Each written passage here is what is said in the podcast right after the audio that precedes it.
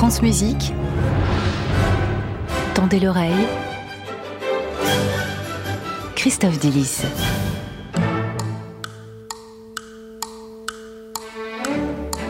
Bonjour Christophe. Bonjour Gabriel, bonjour à toutes et à tous. Vous allez parler d'un outil aujourd'hui. Absolument, cette chronique, vous le savez, a pour but d'intéresser le public à ce qui intéresse les musiciens. Et aujourd'hui, nous allons parler de l'outil indispensable quand on travaille nos traits d'orchestre, indispensable pour travailler la régularité, pour donner une colonne vertébrale à notre interprétation, objet de culte pour ceux qui ont plus de pulsation que de musicalité, objet de mépris pour les hippies qui ont le rubato façon mal de mer. Je veux parler bien évidemment du métronome. En posant une question essentielle, Christophe. Le métronome a-t-il toujours raison?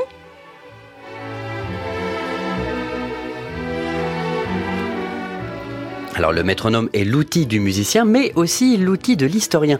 Parce que c'est ça le grand mystère de la vie du musicien, naviguer entre tempo personnel et recherche du tempo originel. Et vous connaissant, vous remontez à bien avant l'invention du métronome en 1816. Oui, effectivement, en 1816, le métronome moderne est inventé, mais bien avant, il y avait des pendules et la montre, tout simplement.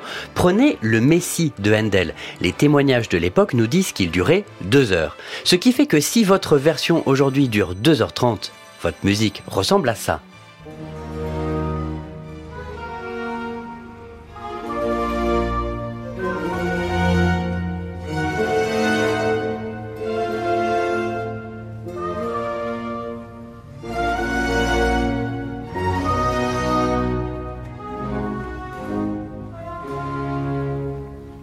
Alors que si votre version dure bien deux heures comme à l'époque de Handel, eh bien ça ressemble à ça.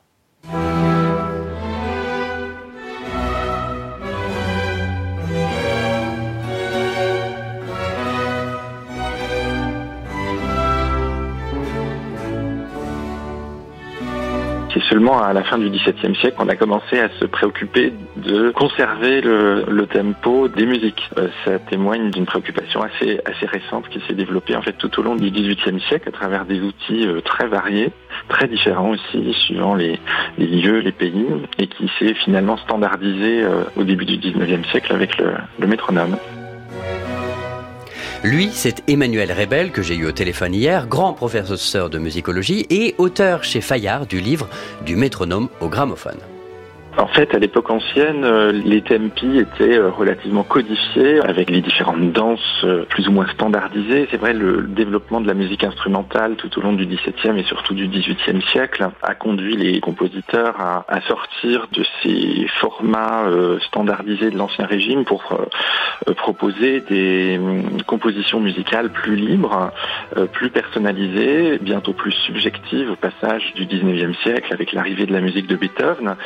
Les interprètes n'avaient plus le moyen de comprendre finalement euh, à la lecture euh, d'une partition euh, simplement indiquée allegro ou andante dans une symphonie ou une sonate quelle était la, véritable allure du mouvement si précisément elle, elle relevait non plus d'une forme largement collective et partagée d'intelligence musicale mais d'une vision subjective et personnelle du compositeur. Donc il fallait en quelque sorte un, un décryptage ou un, décodage du tempo. Emmanuel Rebel. En somme, le métronome montre un changement de mentalité. On passe d'une musique d'ancien régime à une musique composée de façon libre et non dansée.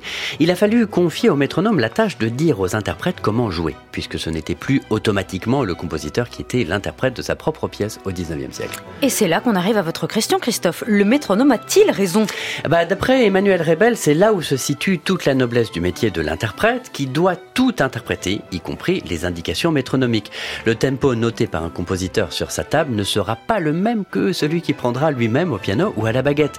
L'indication métronomique est à prendre avec un grain de sel en fonction de l'instrument et de la salle. Chopin lui-même a fini par supprimer de ses partitions hein, ses indications métronomiques. On termine avec une cabale très féroce contre un claviériste du nom de Wim Winters qui a eu le malheur bah, justement d'y mettre un grain de sel et de se poser la question de savoir s'il ne fallait pas jouer Beethoven deux fois moins vite. C'est la théorie de la double beat, la pulsation double. Elle est elle-même issue de, théoriciens, de musicologues qui dans les années 80 ont mis au jour euh, cette complexité possible de, lecture et d'utilisation surtout du métronome. Ça vient en fait aussi en partie euh, du fait que Beethoven euh, a indiqué pour ses partitions des tempi très élevés comme la fameuse sonate Hammer clavier pour piano notée blanche égale 138 pour le premier mouvement, ce qui est évidemment très très rapide. Et d'où l'hypothèse selon laquelle on aurait compté différemment euh, dans les tout débuts euh, de l'époque métronomique.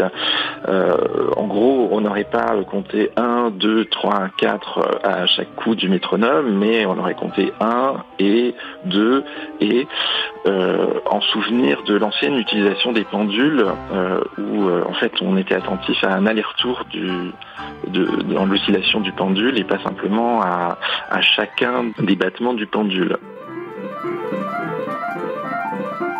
Un des arguments de Wim Winters étant de dire les indications métronomiques sont trop rapides, il faut forcément jouer deux fois plus lentement, eh bien les internautes pianistes sont empressés de lui prouver que si si, c'est jouable, tendez l'oreille.